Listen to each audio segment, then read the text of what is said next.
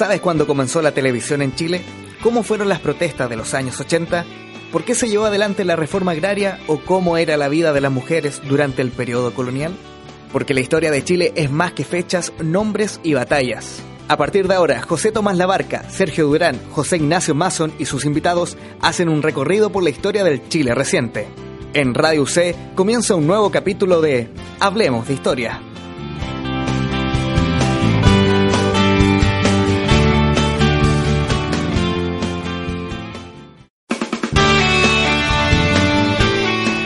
Bienvenidos a otro programa de Hablemos de Historia acá en Radio C desde que suenan bien. 660 amplitud modular, radioc.cl nuevamente en otro capítulo. Mi nombre es José Ignacio Mason. Me acompaña en la conducción José Tomás Labarca. ¿Cómo estás, José Tomás? Bien, ¿y tú? Estamos bien, dispuestos a hacer un nuevo capítulo. El tema de hoy dice relación con los grupos guerrilleros en Chile, en Bolivia, en los años 90. Una historia breve y previa a aquello también lo vamos a ver en el día de hoy. Antes de iniciar el programa eh, de, lleno y presentar la invitada para el día de hoy, recuerda que puedes seguirnos en Facebook, Hablemos de Historia Radio C, y también en Twitter en arroba Historia Radio UC. Puedes también ahí seguir y están los links correspondientes a los más de 60 programas que hemos grabado con anterioridad. Dependiendo del momento en que estés escuchando este programa, recuerda también que en poco tiempo saldrá a la venta un libro nuevo llamado Hablemos de Historia. Son 20 entrevistas que hemos realizado. Y Editorial Kimantú está a cargo de aquello, así que atentos a eso. Nos puedes consultar también a través de las redes sociales. Vamos al tema del día de hoy, José Tomás, porque de verdad es, al menos el momento que lo estamos grabando, bastante contingente, porque se ha comentado mm. en los, en los últimos días. Eh, y para hablar de aquellos nos acompaña la historiadora Macarena Orellana. ¿Qué tal, Macarena? ¿Cómo estás? Bienvenida. Hola, muchas gracias. Bien, ¿y ustedes? Dispuestos a conversar sobre este tema que has investigado en los últimos años. ¿Cuánto tiempo llevas investigando tema de guerrilleros en, Chile y Bolivia? Em, a ver, deben ser alrededor de seis años más o menos que llevo trabajando sobre todo con el tema boliviano, especialmente. Uh, hablamos brevemente, porque esto es radio y esto es música y queremos conocerte un poco. Eh, ¿Cómo fue tu etapa de previa de estudios? Eh, ¿Qué música te marcó? ¿Qué radios te marcaron? ¿Cómo eran esas, esas actividades de, de estar estudiando, de estar carreteando, encontrarse con los primeros libros de historia? A ver, yo nunca he sido muy buena para la radio yo directamente. De hecho, desde que vivo sola, no, nunca he tenido radio en la casa. Pero sí me acuerdo de mi infancia que la radio para mis abuelos, para mi papá era súper importante. Y siempre estaban como escuchando las noticias, ¿cierto? Las cortinas musicales. Eh, y en mi época de estudiante, sobre todo, no sé, me recuerdo las reuniones con mis compañeros, mi departamento estaba al lado de la Universidad de Chile, entonces siempre las sesiones de estudio eran en mi casa, así que ahí eh, siempre estábamos escuchando música bien alegre, le poníamos harta al reggaetón también, para poder eh, hacer más amenas las tardes de estudio y las noches de estudio. Fueron muy complejos aquellos años de estudio, mucha materia, mucho que aprender Sí, pero teníamos un grupo bien entretenido en la, en la U de Chile. Eh, le decíamos harto, así que si bien le dedicamos harto tiempo al estudio, también pasábamos harto tiempo como juntos haciendo otras actividades también. Y en el camino de conocerte más también, eh, cuéntanos un poco más acerca de ti, un poco ya nos dijiste, digamos, pero dónde estudiaste, cuáles son tus líneas de investigación eh, y en general en qué estás investigando o trabajando actualmente. A ver, yo estudié licenciatura en Historia en la Chile, eh, el 2007, después me, me, cambié de casa de estudio, les puse el gorro a los de la Chile y me fui a la USACH a hacer el magíster en Historia de América. Eh, un poco también para como ventilar un poco la cabeza de cambiar de profe, ¿cierto? Cambiar de enfoque me dedico a temas de autoritarismo en América Latina, eh, eh, desde como la perspectiva de la violencia política, pero también como de lo que ha sido la experiencia generacional de eh, la revolución durante la década de los 70, los 80 y ahora ya estoy pasando como un poco a, los temas de democracia, que es lo, lo que trabajé en mi tesis de magíster. Eh, me dedico, como les comentaba antes, a temas de autoritarismo en, la universidad. Por ejemplo, ahora estoy trabajando en un proyecto bien bonito que es sobre los archivos de la Universidad de Chile, o sea, a partir de los sumarios administrativos que se hicieron durante la época de la dictadura, tratar de aprender un poco, ¿cierto?, lo que fue esta idea de la intervención y del proyecto autoritario de intervención de la universidad, que también es algo que ocurre en Chile y no necesariamente ocurre en otros países. No todos los dictaduras militares intervienen en la universidad. Um, hablaste de Bolivia, es ahí tu, tu tema. Sí. ¿Por qué te interesa Bolivia y cómo lo haces para investigar, eh, si bien es un país cercano, para investigar lo que allí ocurrió? Eh, ¿Tuviste que viajar para allá? ¿Visitaste eh, el equivalente a la Biblioteca Nacional, archivos locales? ¿Cómo lo hiciste? ¿Y por qué el interés? Bueno, el interés principalmente por eh, eh, los procesos de cambio que se han vivido en Bolivia y también por eh, la percepción que existe en Chile respecto a este país. siempre me llamó mucho la atención esta idea que existe en Chile como de, de, Bolivia como un país atrasado, de Bolivia como un país antidemocrático, como de marcar esa diferencia de Chile como un, un país políticamente superior a, a Bolivia. Y la primera vez que fui, que fue justamente un encuentro de estudiantes de historia latinoamericano, que se hizo en Bolivia en el 2009, que fue justamente el, el periodo en que se estaba discutiendo todo el tema del cambio constitucional allá, me llamó mucho la atención como el nivel de politización que existía y el desconocimiento que tenemos como chilenos de eso. O sea, nuestro acercamiento en la guerra del Pacífico, Evo ahora y, y sería. Así que decidí hacer mi tesis de licenciatura ya sobre la resistencia juvenil a las dictaduras en Bolivia. Me enfrenté a una, o sea, aquí en Chile, por ejemplo, libros sobre eso no hay casi nada. Eh, y tuve que irme casi en cero. Me, fui, llegué sin conocer a nadie.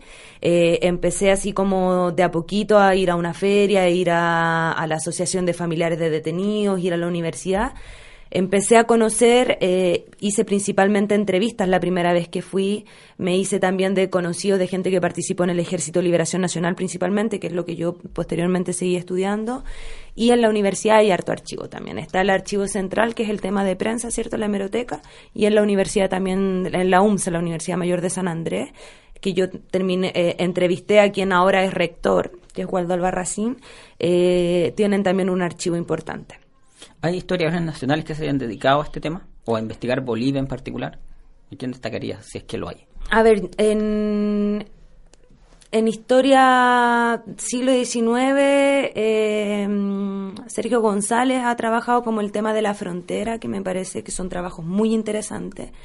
En historia contemporánea de Bolivia, yo la verdad es que no conozco a nadie aparte de mí y Nadia Padilla, que es una compañera mía que dedica, se dedica al tema de género en, en Bolivia eh, y nadie más.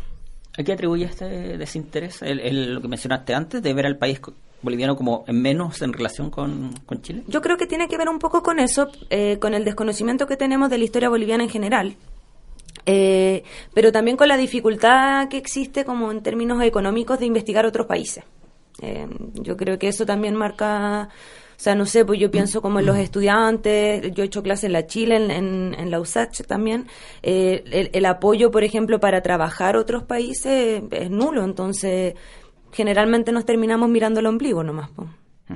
El tema que nos concita el día de hoy dice relación con estos grupos guerrilleros eh, llamados por otros grupos terroristas eh, permanentemente, eh, tanto en Chile como en Bolivia, eh, post dictaduras. Antes de hablar de aquello, eh, veamos lo que nos cuentas un poco para quienes no están al tanto y que nos puedan estar escuchando fuera. ¿Qué caracteriza a los gobiernos militares? ¿Desde cuándo hay gobiernos militares, dictaduras militares, tanto en Chile como en Bolivia, segunda mitad del siglo XX? bueno, en el caso boliviano es súper complejo comprender todo lo que comienza, ¿cierto?, a partir de la Revolución Nacional del 52, ¿cierto?, que es esta revolución nacionalista eh, que tiene un periodo civil que dura hasta el 64 y que posteriormente tiene un, periodo militar que es el, el, equivalente, ¿cierto?, a los periodos militares en el resto de América Latina, que es entre el 64 y el 82. Pero entre el 64 y el 82 hay 17 golpes de Estado, más o menos 15. Hay dos mismos golpes de Estado en un mismo día, dictaduras que duran 10 días solamente. Entonces, lo, importante de eso es que marca el tema del enfrentamiento hacia la, lo que va a ser el cambio estructural del Estado del 52, ¿cierto? Los militares finalmente se dividen en quienes buscan profundizar esos cambios y quienes buscan revertir esos cambios, eh, a grandes rasgos. Pero nos encontramos incluso con golpes militares que buscan llevar a Bolivia por un camino revolucionario marxista, como el caso de Juan José Torres en el 70, que es justamente contra quien hay otro golpe de Estado en el 71, que es Banzer, que es el que más conocemos porque es como el más cercano a la doctrina de seguridad nacional, ¿cierto? El que participa en la operación Cóndor dentro del Cono Sur, que salía, ¿cierto?, con países en Uruguay, con Uruguay, con Argentina, con Chile.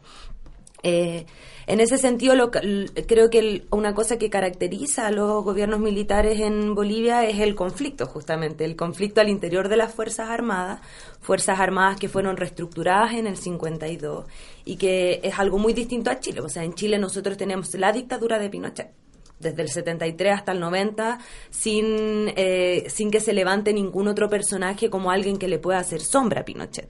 En Bolivia eso no ocurre. Si bien hay, hay periodos de, de, mucha represión, como el periodo de Banzer, también hay periodos de mucha movilización social, incluso apoyadas por las Fuerzas Armadas. ¿ya? Eh, y en el caso chileno, ¿cierto? Eh, una dictadura muy personalizada, como decía recién, eh, muy represiva, que tiene una característica particular y que la diferencia de otras dictaduras latinoamericanas, que es el cruce con el neoliberalismo, ¿ya? Eh, en el caso chileno, el neoliberalismo se instala en dictadura a propósito de la gran represión que hay de manos de Pinochet y sus organismos de inteligencia. ¿Por qué no ocurrió lo mismo en Bolivia? En Bolivia la instalación del neoliberalismo es posterior y es justamente por el mismo partido político que había levantado la revolución del 52, que es el Movimiento Nacionalista Revolucionario, y que eh, en un periodo de eh, crisis política a propósito de la transición que se inicia en el 82, eh, terminan entregando el gobierno antes en el 85 al MNR, que pacta con Banzer e instala el neoliberalismo. Y ahí empieza el periodo como que mm. viene represión y neoliberalismo, pero en democracia, que esa es una diferencia sustancial. Mm. Antes que José Tomás vaya a la siguiente pregunta, solamente para cerrar este, este asunto. Eh, termina en Chile la, el, periodo dictatorial con un plebiscito que pierde Pinochet, posteriormente se hacen elecciones eh, democráticas, sale elegido Patricio Elwin, Pinochet se va, sigue como comandante jefe y posteriormente como senador vitalicio hasta su arresto en Londres. Eh, ¿Qué pasa en, con Banzer en, Bolivia? A ver, Posterior a su gobierno. Ahí hay una diferencia importante que en Bolivia, por ejemplo, no hay una transición a la, a la democracia como en Chile. Lo que hay en primera instancia es un proceso de democratización que se inicia en el 77 producto de una huelga minera eh, donde cuatro mujeres se van a huelga de hambre y esa movilización termina con casi toda la ciudad de La Paz en huelga de hambre. Eh, y Banzer debe renunciar y llamar elecciones.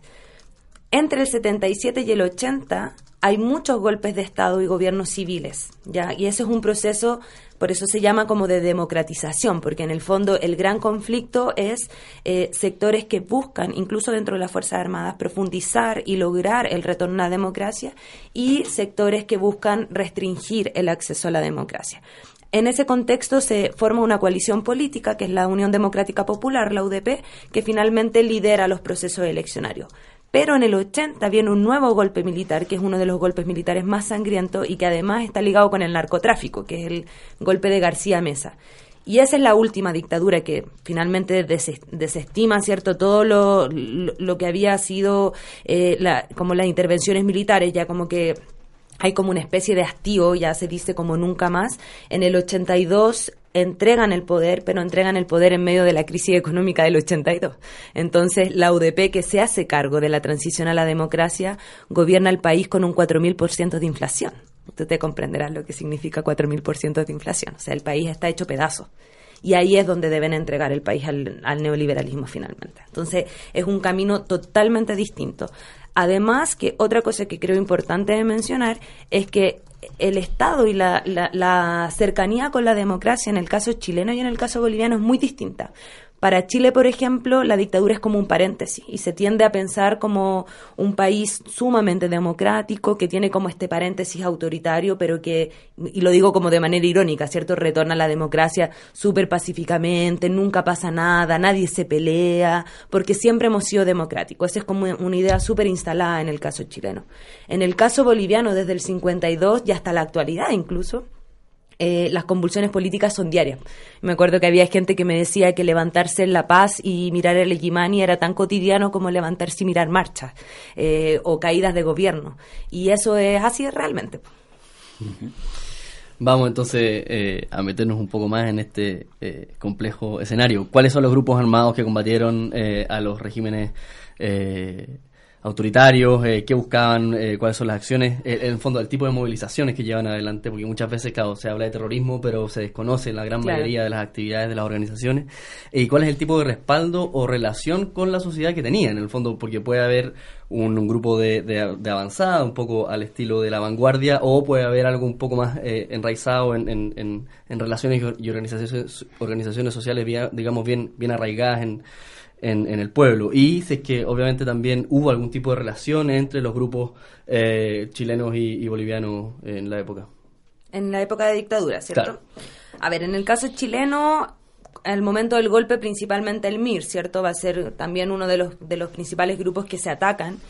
Eh, y posteriormente, que es lo que yo he trabajado más también en, mis investigaciones, lo que va a ser el Partido Comunista y su brazo armado, el Frente Patriótico Manuel Rodríguez. Eh, y, me gustaría hacer una salvedad en ese caso y entender que el Frente Patriótico eh, es parte del Partido Comunista, que muchas veces se piensan como dos organizaciones distintas, que aunque en la práctica hayan funcionado como dos organizaciones distintas, él es el Partido Comunista en una eh, versión partidaria y en una versión militar, ¿cierto? Em, desde mi perspectiva, el Frente Patriótico Manuel Rodríguez, de la misma manera que, que el MIR en su momento, y con el apoyo del MIR en, términos de, generar movilizaciones en los 80, va a tener un papel sustancial, ¿cierto? Eh, yo creo que el Frente Patriótico Manuel Rodríguez eh, eh, es bien claro en ese sentido al, darse cuenta de la posibilidad política que abren las jornadas de protesta en el 83. Y ahí no es casual que la ley antiterrorista eh, se haya empezado a discutir justamente cuando aparece el Frente Patriótico Manuel Rodríguez. O sea, la, ley antiterrorista se, se, promulga en mayo del 84 y la primera aparición pública del Frente en diciembre del 83, ¿ya? Con el gran apagón, ¿cierto? Mm, Entonces... Eh, efectivamente el Frente Patriótico está como difuminado en las poblaciones, está difuminado como en este gran movimiento popular que empieza a salir a las calles y empieza a actuar como en conjunto con ellos también a potenciar esta gran movilización social, a agitar a través de la propaganda armada eh, y en un momento eh, se desconecta de esto que eso es lo que yo siento. todo este camino que recorre el frente entre el 83 y el 86 es de la mano con las movilizaciones sociales. Pero una vez que se hace el atentado a Pinochet, ya empieza todo este conflicto por la vía democrática como forma de salir, yo siento que el frente se desconecta de las bases. Efectivamente no es capaz, y es algo que no solamente le pasa al frente, le, le pasa a casi todas las organizaciones armadas a finales de los 80, no es capaz de leer la fuerte desmovilización en la que está cayendo la sociedad chilena, boliviana también a finales de los 80. ¿ya? Eh, por eso, por ejemplo, eh, creo que es sustancial que el Frente no haya sido capaz de leer y explicar eh, que cuando ellos estaban planteando la sublevación nacional y la insurgencia armada y boicotear el plebiscito con un 89% de participación de la población. O sea, un 89% de la población chilena fue y votó en el plebiscito y, la gente del frente, yo la he entrevistado, dice, cuando, cuando dieron los resultados y dijeron que ganó el no, nosotros no sabíamos qué hacer. O sea, ¿dónde quedó la que nosotros íbamos a acompañar la sublevación popular que iba a venir después del fraude? No, no sabían. Entonces, ahí yo creo que empieza la desconexión. Antes de eso, van en conjunto con, con la lucha antidictatorial. Después de eso, se, se, se separan un poco de la realidad social. Y en el caso boliviano, el principal organismo eh, armado, y no el único, eh, va a ser el Ejército de Liberación Nacional, ¿cierto? Fundado por el Che Guevara en el 67 en la selva boliviana, eh, que va a tener una segunda generación de guerrilleros en Teoponte y que va a ser uno de los organismos más perseguidos por la dictadura de Banzer. Los helenos, no sé, pues cuando fue el golpe de Banzer se pusieron brazaletes explosivos, pero fue como un, un, acto simbólico más que nada, porque no tenían ni armas. Eh, iban a ser los más perseguidos van a tener discusiones también a propósito de lo que está pasando en toda América Latina, si transformarse en un partido revolucionario, seguir siendo una organización armada, se van a ir separando en muchos grupos y una vez que retorna la democracia van a ser eh, quienes insistan en la violencia política en conjunto con organizaciones indígenas y esa es la gran diferencia en el caso boliviano. Desde mi perspectiva, la CNPZ, que es la Comisión Néstor Paz Zamora, que hace pública como el regreso del Ejército de Liberación Nacional en los 90, en el año 90, eh, es como una especie de bisagra entre los movimientos armados indígenas, que, que, ponen como el hincapié en lo indígena, y como izquierda marxista clásica, guerrillera, que viene como de la tradición guevarista. ¿Por qué? Porque son ellos los primeros, como desde el guevarismo, que empiezan a, a retomar elementos indígenas. Por ejemplo, empiezan a hablar como de este panteón revolucionario, el Che Guevara, Inti Peredo, pero Tupac Katari también. ¿Ya? Y cuando a ellos, lo, cuando a ellos los, los desarticulan, va a venir como el auge eh, de, por ejemplo, lo que va a ser el ejército guerrillero Tupac Katari, donde participó, ¿cierto?, el que hoy día es vicepresidente de Bolivia, García Linera, que estuvo preso por eso también. Entonces ahí viene como otro, otro, otra etapa de la violencia política en Bolivia, porque en Bolivia hay harta, harta violencia política popular, por decirlo así, hartos grupos armados, ¿ya? El Ejército de Liberación Nacional dura harto tiempo, pero como con, como con estallidos de, violencia. Yo, espérate, yo tengo otra pregunta, porque en el fondo, eh, al, comienzo de la entrevista tú, tú un poco dijiste que el, tema es, uno, la experiencia generacional que esto implica, y dos, que en el fondo eh, estás a su vez eh, estudiando como la experiencia de la revolución durante los 70 y 80. Entonces tengo dos preguntas por separado. Uno, ¿qué entiendes por generación? Eh, porque eh, un poco para que podamos todos con los auditores, digamos, ir, siguiendo el hilo. Y dos, cuando hablas de revolución, eh, me, queda la, siguiente duda, digamos. En, en, Chile, al menos, uno puede decir que hay un grupo que quiere votar a un dictador, pero no necesariamente tiene un, camino táctico estratégico hacia la revolución socialista, sino que es un poco más de, resistencia. Mm. y en el fondo, ¿cómo se, cómo se relaciona conceptual e históricamente la revolución con la resistencia en esta época? A ver, sobre lo primero, el, tema generacional en los grupos armados en los 70 y los 80 es crucial. O sea, a mí me parece que no se pueden entender las experiencias guerrilleras sin este como cuestionamiento generacional. Porque finalmente estos grupos guerrilleros surgen de un cuestionamiento como a los más viejos dentro de los partidos. Eh, no sé, los Tupamaros al Partido Comunista, mm. el PRT, ¿cierto? Eh, también a los partidos trotskistas, a los partidos comunistas. En el caso chileno, el MIR también tiene su quiebre generacional cuando se toman los de Conce, ¿cierto? El MIR. Eh, en el caso boliviano también, el LN son, son cabros chicos. Teoponte, nadie tiene más de 25 años son, son todos niños, son, son jóvenes universitarios. Las CNPZ son puros estudiantes de sociología de la Universidad Mayor de San Andrés.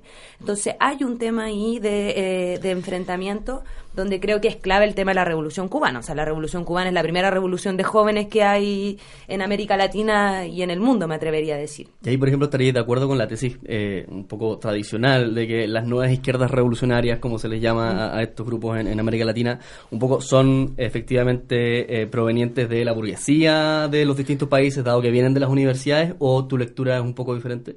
Yo creo que hay un poco de eso, pero también hay salvedades. En el caso boliviano, por ejemplo, está muy cruzado con la experiencia de la mina. las bases populares vienen también del campo indígena, del, obrero minero. En el caso chileno, de las poblaciones, ¿cierto?, resistiendo a, a los militares.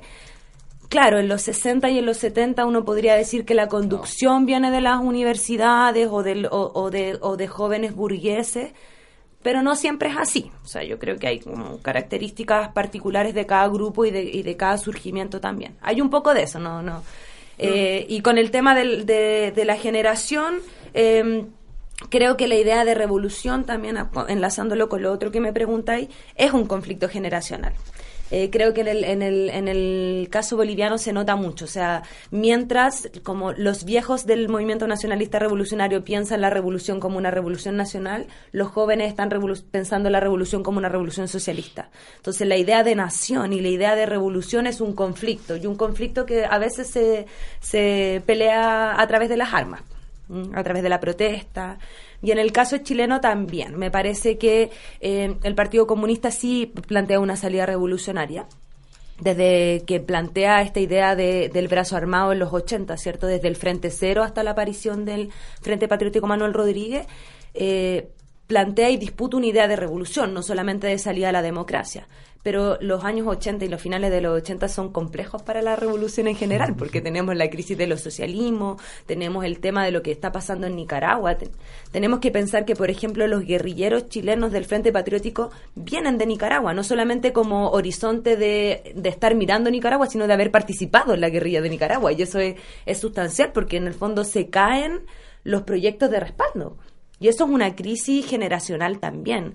Por eso yo les comentaba que yo lo miraba como desde la perspectiva de la memoria, porque en el fondo, más allá de comprender qué se hizo y cómo se hizo, esto implica un conflicto respecto al proyecto político de vida de cabros que tenían 20 años en ese tiempo y que de repente la revolución se acabó y se quedaron sin nada. ¿no? Claro, habían dedicado su vida en un 100%. En un 100% a la revolución, en el caso chileno 17 años resistiendo contra la dictadura, los que son del frente llevaban 10 años cuando es la, la, la, transición a la democracia y de repente no chiquillo, la revolución se acabó, vámonos para la casa.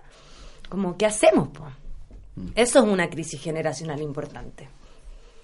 No, recuerdo probablemente dos, dos novelas, uno es Adiós a las armas y otro Los de abajo, que también se narra uno en la guerra y otros grupos guerrilleros y que de pronto sacaba la lucha y como, ¿qué vamos a hacer? Mi vida se trataba de esto y ahora ¿qué hago? También hay, un muy buen documental, El edificio de los chilenos, que es la historia del MIR. Sí, sí. Ah. Sí, se ha trabajado harto eso, el tema de las generaciones también. En libros, por ejemplo, el Generaciones de Víctor eh, Muñoz Tamayo. Eh, es bien bueno también respecto a eso, las cosas que ha escrito Rolando Álvarez también. Ah, nos vamos a ir a una pausa, pero antes quiero que nos cuentes eh, uno de los eh, hitos eh, probablemente más importantes que ocurrió, de los hechos más importantes que hizo el Frente Patriótico Manuel Rodríguez y que tiene relación con el atentado a Pinochet en septiembre del año 86. ¿Qué pasó ahí y por qué no se concretó? ¿En qué, qué fracasó? y, a la parte pregunto lo siguiente, ya haciendo hipótesis, ¿qué crees tú que podría haber ocurrido si que efectivamente hubiese sido, comillas, exitoso ese, ese atentado, porque uno ha escuchado múltiples versiones.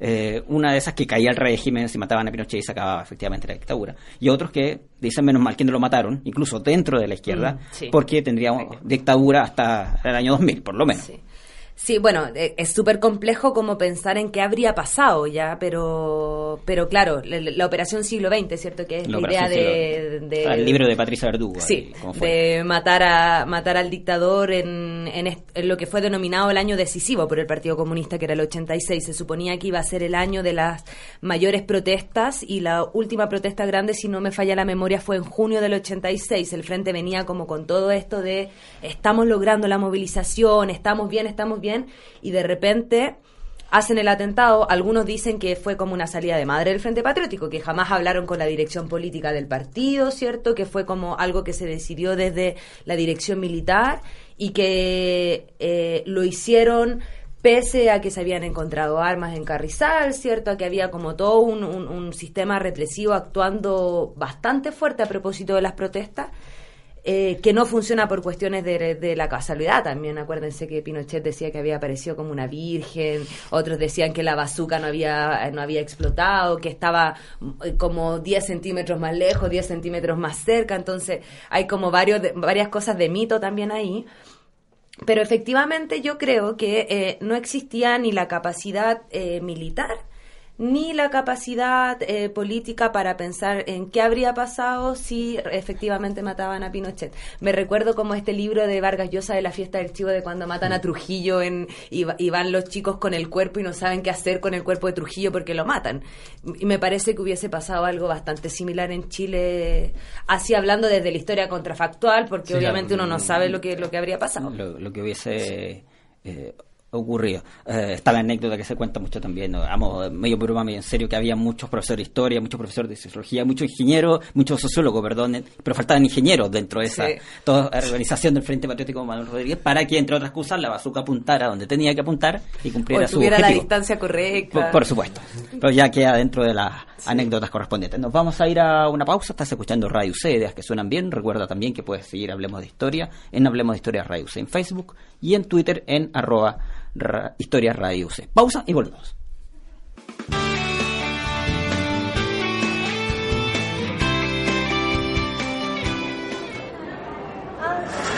Hola, ¿me darías un segundito para hablarte acerca de...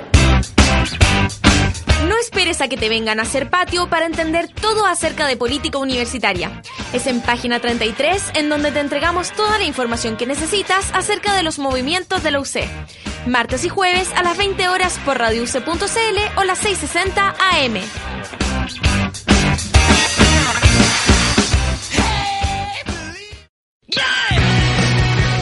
¿Tu día comienza muy ajetreado? Acorta tu mañana y tómate un respiro con música, información, datos y la compañía del módulo 2 de Radio C. De lunes a viernes entre 10 y 11 y media de la mañana. Radio C, ideas que suenan bien.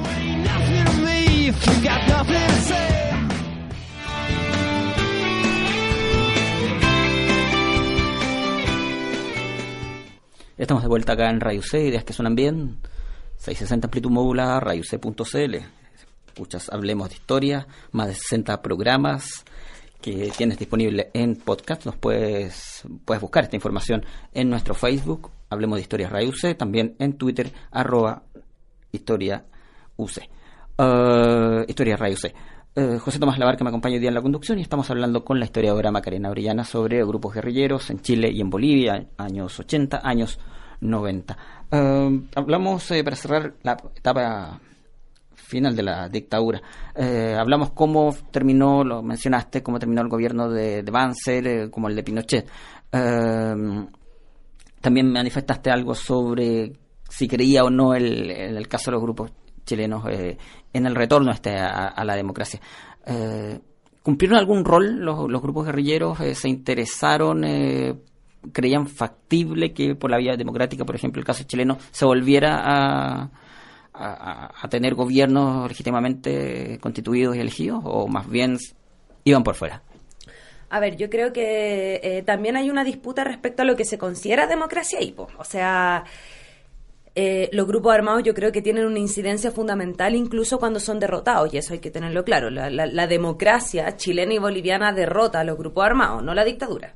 Es la democracia la que los derrota y justamente porque ellos eh, entienden la democracia y plantean la democracia de otra forma. Entonces hay una disputa ahí. Ahora, yo creo que tienen un rol fundamental en el, en el proceso como de retorno a la democracia en la medida en que hacen público esa disputa con respecto al tipo de democracia que se está, que se está planteando. Eh, el Frente Patriótico, al igual que los Lautaro y los MIR, que yo no los he investigado particularmente, pero obviamente sé que funcionaron también, eh, di le disputan a la, a la concertación de partidos por la democracia la misma idea de democracia. Y uno ve las declaraciones que hacen después de los atentados a Ali, a Fontaine, a Jaime Guzmán, ¿cierto? El secuestro de Edward, que lo que están diciendo ahí es, nosotros hacemos esto porque creemos que la justicia democrática no lo es, entonces planteamos la justicia revolucionaria, el tema de los ajusticiamientos. Creemos que esto no es un retorno a la democracia porque nos mantenemos con la constitución de Pinochet, porque está Pinochet de comandante en jefe o de senador vitalicio, cuestionan efectivamente el, el, si esto es una democracia o no, sumado a algo que es sustancial también, que es el sistema económico. O sea, el neoliberalismo juega ahí como un, como un, como un horizonte al, al que enfrentar la democracia postdictatorial en el caso chileno y en el caso boliviano es una democracia neoliberal y por lo tanto los grupos de izquierda armados se enfrentan a ella como el enemigo capitalista también. No hay un, hay un cambio de enemigo, pero no hay un... En el caso boliviano ocurre lo mismo. Eh, el ELN decide justamente volver a retomar las armas porque desconoce la democracia del sistema político. Desconoce que, que sea el mismo MIR boliviano el que pacta con Banzer para llegar al poder y establezca políticas represivas hacia la gente. O sea, acá estamos hablando de marchas que son enfrentadas con los milicos. En Bolivia el MIR saca a los milicos a la calle a reprimir marchas, a crear organismos de inteligencia. Entonces lo que se está cuestionando es que efectivamente estas, de estas, estos gobiernos postdictatoriales no se reconocen como democráticos. Tienen un rol en ese sentido los grupos armados, que apoyan la resistencia a las dictaduras, pero que además son los que ponen en evidencia que esta noción de democracia postdictatorial no es algo que comparte toda la ciudadanía. No lo comparten ellos y hay un sector eh, eh, que no lo comparte. En el caso chileno, eh, yo creo que hay una desconexión mayor. Yo creo que el Frente Patriótico, el MIR y el Lautaro no, no logran tomar conciencia del cansancio político también que existe en la población luego de 17 años de dictadura. Eh, siguen apelando a que la gente siga saliendo a la calle, que la gente siga enfrentando, cuando hay un porcentaje importante de la población que efectivamente quiere esa democracia. En el caso boliviano es distinto. En el caso boliviano la, la democracia está muy deslegitimada y está deslegitimada hasta la llegada de Evo en el 2006, ¿cierto? Entonces ahí sí hay un respaldo mucho más importante y por eso nosotros vemos también que la, represión es mucho más fuerte. En, Bolivia los matan nomás. Hecha entonces la, la, aclaración correspondiente. José Tomás. Sí, yo tengo una pregunta. Eh, ¿Cuáles son las discusiones que se dan al interior de los grupos una vez que llega la democracia, más allá de que estoy de acuerdo en, el debate del concepto mismo de democracia? En el sentido de que, eh, por ejemplo, eh, y hablo como a nivel de, de, cultura general, digamos, ¿no? estoy haciendo una pregunta desde esa eh, eh, ventana, digamos. Siempre se dice que el MIR en Chile eh, se, se cinde, se divide a poco andar, en el sentido de que hay un grupo que se sale, que dice que en el fondo la vía armada ya no tiene sentido en un país que ya votó al dictador, más allá que en esos términos no deseables, y en cambio otro grupo continúa.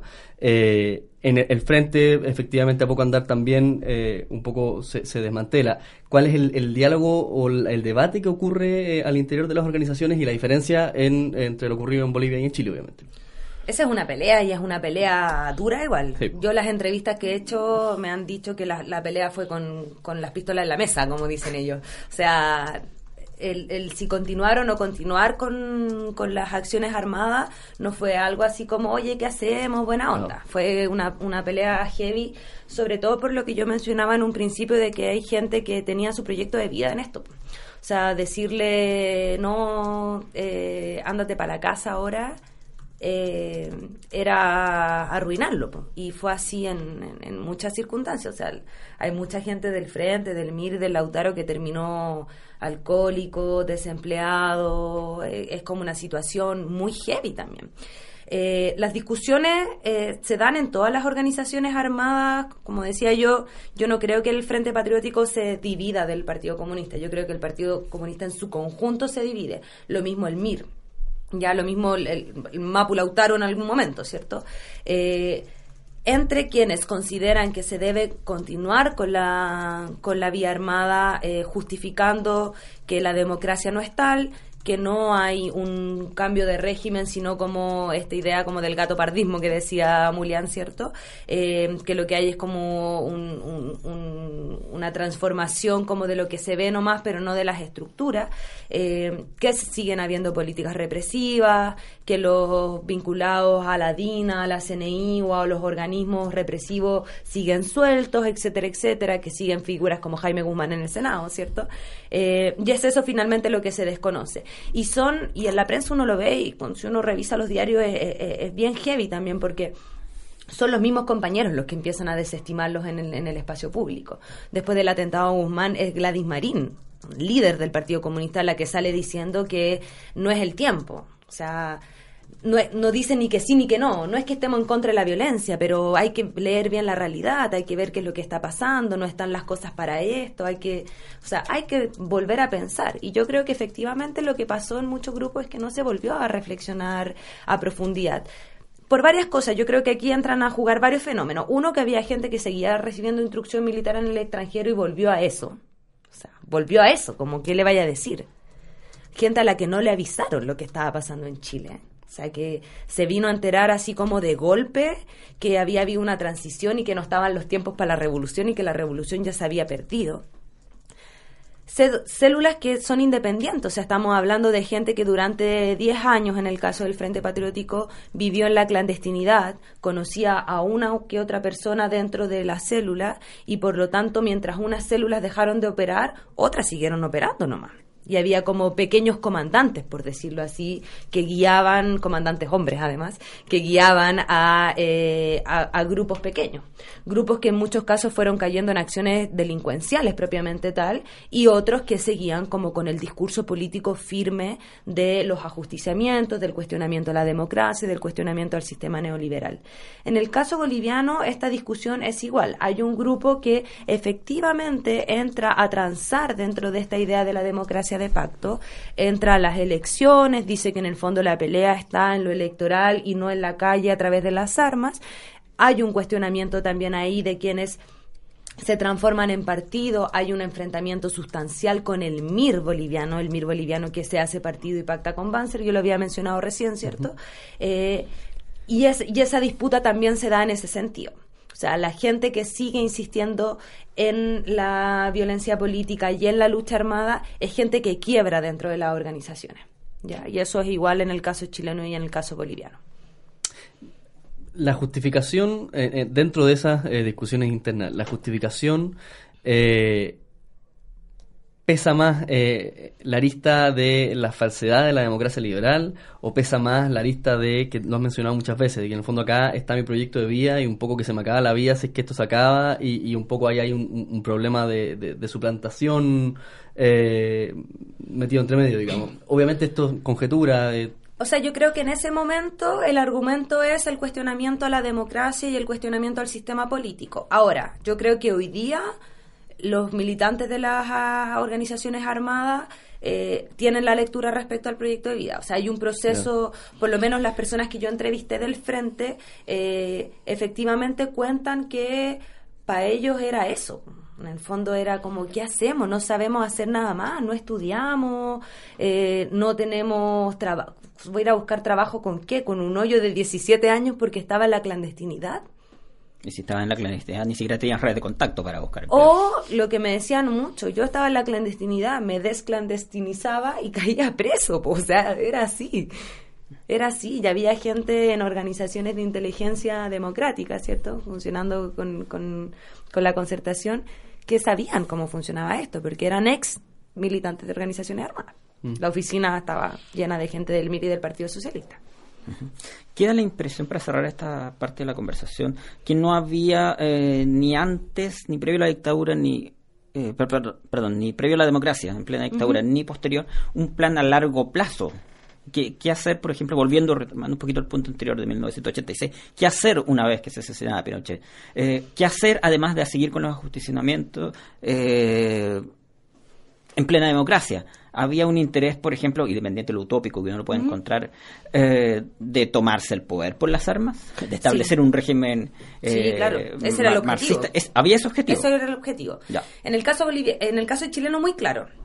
O sea, a partir de eh, el, quiebre del Partido Comunista en el 87, ¿cierto? Y la conformación del, del Frente Autónomo, con los postulados del comandante José Miguel, ¿cierto? Raúl Pellegrín, eh, está la idea de la guerra patriótica, ¿cierto? De eh, como mirando también a las experiencias en África y en, otras partes de Centroamérica, de eh, tener como una guerra patriótica prolongada, ¿cierto? Hasta hacer caer el capitalismo para poder efectivamente tomarse el poder por las armas. O sea, la lucha armada tiene eso. Si, si bien en dictadura hay una idea como de resistencia, también en estos periodos de transición a la democracia hay una idea de, de subversión del régimen. O sea, lo que se quiere es tomar el poder por la vía armada, ¿ya? Ahora, si efectivamente terminan haciendo acciones que buscan eso o que buscan como resistir solamente, ahí uno puede hacer el análisis como con, con la perspectiva que te da el tiempo también, de mirarlo desde ahora. O sea, ¿Matar a Jaime Guzmán era efectivamente una forma de tomarse el poder por las armas? No, claramente que no. Tenía que ver con, con otras ideas de ajusticiamiento. Pero igual hay hay un trabajo teórico hecho desde las organizaciones armadas sobre el, lo que se quería conseguir. ¿Ya? Que no se haya podido hacer todo eso es otra cosa. Pero yo creo que el trabajo teórico estaba. No me atrevería a decir que, que las organizaciones armadas no tenían un proyecto político. Lo tenían claramente. Tuvieron dificultades en llevarlo a cabo, yo creo. Eh, en el momento que se está grabando esta entrevista, eh, se están realizando los funerales de quien fuera presidente de Chile entre 1990 y 94, Patricio Alguna Soca, primer presidente de post-dictadura, eh, que tuvo que lidiar entre dos extremos de quienes consideraron, por el lado militar, que Pinochet estaba con toda razón y tenía eh, razón de sobra, para en cualquier momento truncar ese periodo democrático. Se consideraba que eh, la concertación de partidos de la democracia no lo estaba haciendo de mejor forma, hasta el otro extremo, un tanto tal vez utópico, eh, utópico de, lleno, que, consideraban que eh, esto era tan simple como que Pinochet dejara la banda presidencial saliera por el edificio del Congreso y en vez de subir a su auto para ir a la Fuerza Armada, eh, se subiera a una cuca de gendarmería y terminara tras la reja. y tuvo que conciliar entre las dos cosas eh, el presidente. Um, la pregunta ahí es, eh, finalmente, porque lo dice el propio, los propios ministros, que los momentos más duros no fueron ni el boinazo ni el ejercicio enlace, sino el asesinato de Guzmán y el secuestro de Edwards. Mm. Y señalan que no tenían ellos, y por eso lo complicado, no tenían contacto con estos grupos guerrilleros. ¿Era, según tu investigación, tan así o ellos, eh, desde la moneda, tenían algún tipo de contacto y algo se podría haber hecho? A ver, yo creo para que, parar este. Yo creo que efectivamente uno de los grandes desafíos de la democracia chilena, sobre todo, fue el control de la violencia política. Eh, no solo porque efectivamente, yo creo que uno podría hacer la salvedad y preguntarse si efectivamente el Frente Patriótico tenía, el Frente Autónomo, ¿cierto? Tenía la capacidad de tomarse el poder y haber eh, hecho caer a Elwin. Yo particularmente creo que la situación en la que se encontraba el Frente era incapaz de tomarse el poder en ese entonces, pero sí implicaba un desafío respecto a lo que se trataba de instalar de gobierno. O sea, la idea de democracia y el, la dificultad de poder demostrar que efectivamente se podía tener el control de la seguridad era algo que ponía en cuestionamiento el Frente Patriótico, el MIR y el Lautaro. ¿Ya? O sea, si el, si el Frente Patriótico fue capaz de matar a Jaime Guzmán a un año de la transición democrática, eso, más que hacer caer la, la democracia neoliberal, hacía cuestionar efectivamente si eh, el gobierno de la concertación era capaz de mantener la seguridad pública. Mm. Eso es lo que está, y eso es lo que trata efectivamente de revertir eh, Elwin y yo creo que en ese sentido efectivamente lo logra. O sea, yo tengo acá los datos, por ejemplo, de las acciones terroristas que se hicieron entre, en el gobierno de Elwin y efectivamente bajan. O sea, en el 90 tienes 431, en el 91 330, en el 92 92. En el 93 hay un resurgimiento de 200 y en el 94 cuando va saliendo solamente hay 47. O sea, efectivamente se logra el control de la violencia política a través de distintas formas. Uno con la dificultad que era controlar la seguridad pública sin meter a los milicos sin, y sin meter a la DINA. Esa era la otra, la DINA, la CNI, ¿cierto? Los organismos de inteligencia. ¿Cómo, ¿Cómo hacemos para tener un organismo de inteligencia que sea civil y esté ligado a los grupos que están liderando la transición democrática, que fue el rol que cumplió la oficina, ¿cierto? Eh, ahí hay un trabajo importante de eh, desarticulación. Yo no creo que hayan tenido... Em, contactos como directos, porque como decía recién, eh, la forma de funcionamiento en clandestinidad es súper compleja, pero también hay, hay, hartos testimonios y hay hartos datos de que lo que hizo el gobierno fue instalar la duda de, la, de haber eh, intervenido los grupos, o sea, que pensaran, que ellos pensaran que había gente eh, metida como de espía y empezaran a desconfiar entre ellos y salían las noticias, ¿cierto?, que estaban habiendo política o empezaron a premiar a quienes este, esta ley que hicieron de los terroristas arrepentidos. ¿Se acuerdan? En el, del 91, eh, justamente, eh, a propósito del asesinato de Jaime Guzmán, eh, de empezar a instalar la desconfianza al interior de los grupos armados. Los grupos armados empezaron a desarticular entre ellos. En buena medida, tal vez por el temor de Claro, porque por el temor de que el que estaba al lado era o no era de la oficina con el que estoy hablando, con mi contacto, con el que voy a hacer el enlace, ¿es un organismo de la policía, de la PDI, que son los que empiezan a, cumplir como el rol central de la seguridad pública en los 90, o es un compañero de verdad? ¿Cuándo, eh, ¿Cuándo se terminan de desmantelar las organizaciones? Yo creo que con el gobierno de Elwin se terminan. O sea, Benninger lo dice en su, en su texto también. El- eh, Elwin logra desarticular a los grupos armados, yo creo que sí. En el caso boliviano se demoran en desarticular a la CNPZ seis meses. Eso dura la CNPZ, seis meses. Secuestra al dueño de la Coca-Cola y en diciembre los matan a todos. Dejan a dos personas vivas que están presas, los torturan, es que es súper heavy lo que pasa en Bolivia.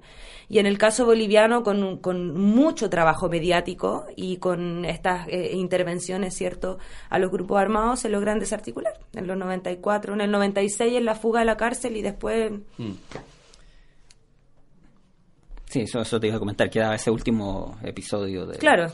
Sí, eso queda como fuera del periodo, pero no es eso es un no- es una acción armada propiamente tal, o sea, ahí no hay un atentado lo- lo- las grandes acciones, por decirlo así, porque el frente efectivamente igual tiene grandes acciones, tiene como y viene como con toda la tradición de estas acciones como espectaculares de los 80 de hacer volar torres de alta tensión, ¿cierto? El frente es como casi de película.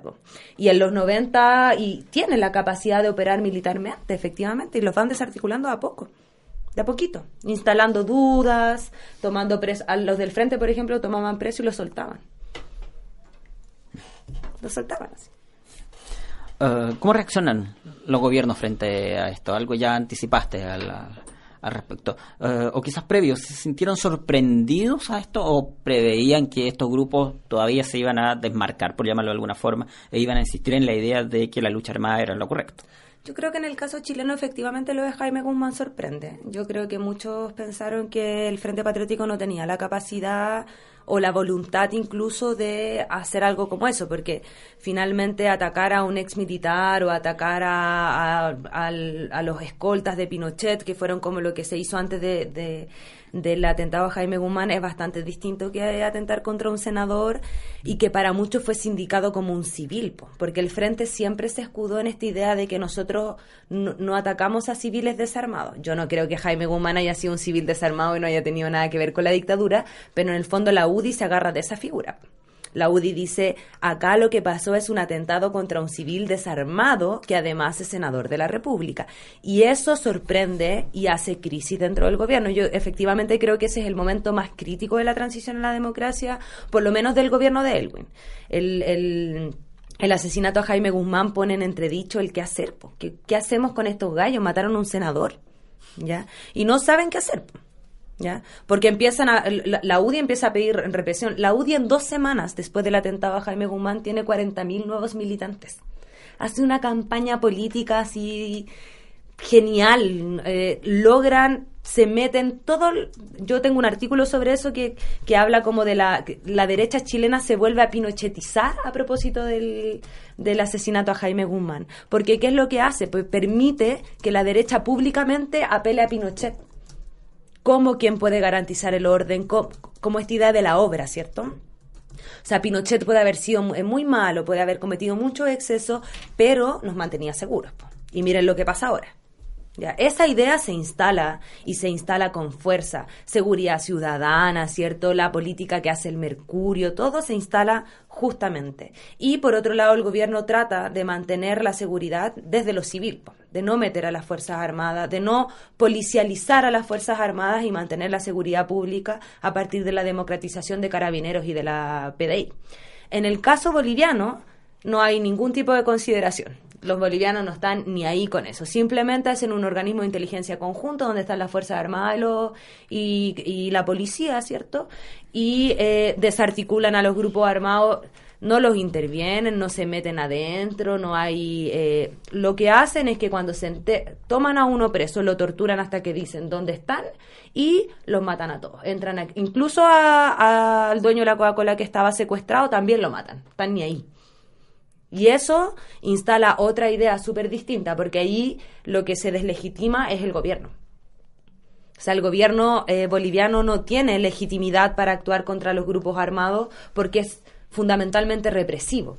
En el caso chileno hay una campaña mediática en la que efectivamente se instala la idea de que los grupos armados atentan contra la nación y son un peligro. Pero además en, en Chile se instala el proceso judicial, cárcel, debido proceso, Debido a la chilena, o sea a la que chilena. transparencia, legalidad, juridicidad. Y como decía, hay un proceso importante en los medios de comunicación, o sea, eh, la idea del terrorismo, no solo en Chile, los 90 son como los años del terrorismo en el mundo, ¿cierto? Se instala la idea de que el terrorismo es un enemigo y es un enemigo contra todos, contra la señora Juanita, contra tu hijo. Todos nos vemos amenazados contra el terrorismo.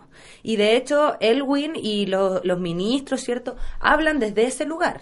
O sea, nosotros como nación tenemos que enfrentar al enemigo, al enemigo de la democracia, al enemigo de la nación, y ese enemigo es el terrorismo.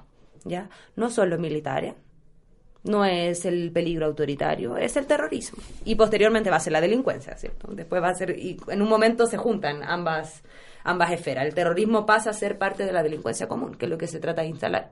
Son gente que es delincuente nomás, no hay un trasfondo político acá. Y eso se instala en términos mediáticos y por eso, y por lo que decía y tú, ¿cierto? Como esta, este revestimiento democrático en la forma de eh, reprimir justamente, eh, se termina como permitiendo que efectivamente la gente está de acuerdo con la represión de los grupos armados. Se da en el fondo, en el fondo una, una lucha eh, ideológica que, que, estos grupos, digamos, no tienen como ganarla tampoco, más allá de que, de que hayan sido capaces o no, eh, dado que no, no hay presencia mediática y, y cuando los medios eh, ponen una definición, digamos, acá está la democracia y allá están los antidemocráticos, los terroristas, qué sé yo, eh, sin siquiera meterme en, el caso puntual de lo ocurrido en, el Chile de los 90, se hace imposible. Imposible. Y de hecho, cuando y, lo otro que es importante es que sean los ex militantes de esos grupos los que mediáticamente salgan diciendo que ahora no es el momento. O sea, son ellos mismos los que dicen que sus ex compañeros están equivocados. Y eso mediáticamente hace mucho ruido. Nos quedan cinco minutos de programa, nada más. Eh, a modo como de conclusión, y seguramente José Tomás tiene una pregunta más.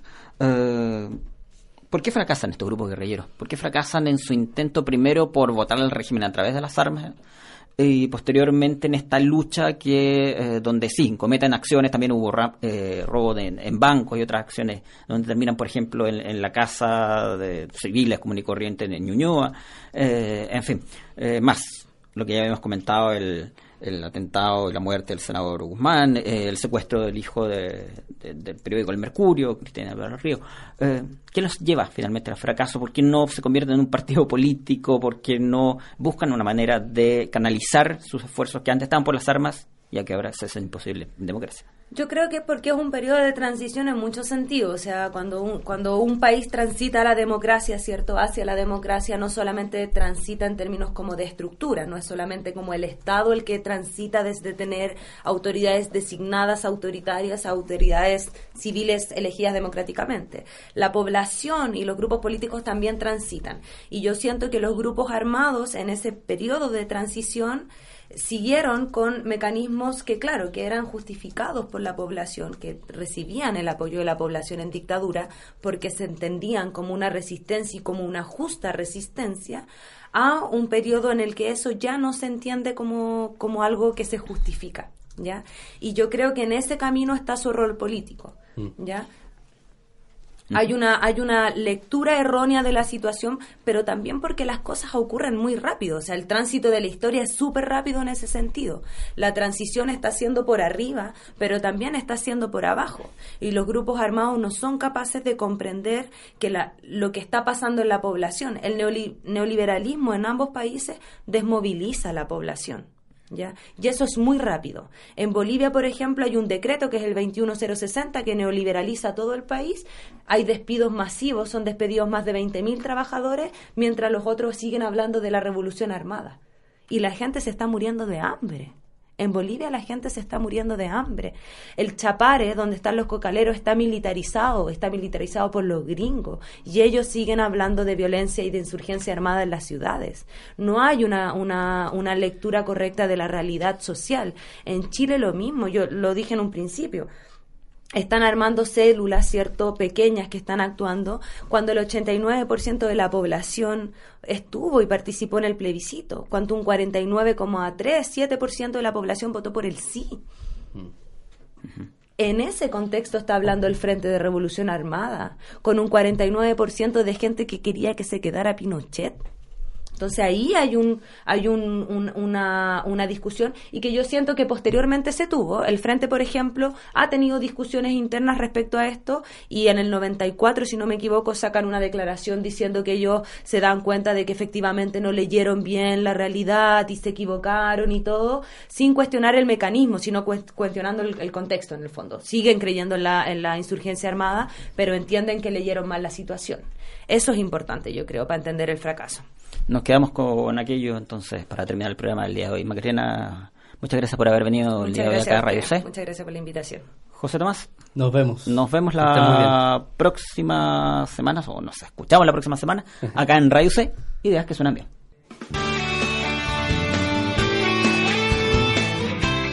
Ahora ya sabes del comienzo de la televisión, de la intensidad de las protestas ochenteras, del por qué se hizo una reforma en el campo chileno y mucho más porque la historia de Chile es más que fechas, nombres y batallas. José Tomás Labarca, Sergio Durán, José Ignacio Mason y sus invitados hicieron un recorrido por la historia del Chile reciente. Te esperamos nuevamente la próxima semana en otro capítulo de Hablemos de Historia en radioc.cl, ideas que suenan bien.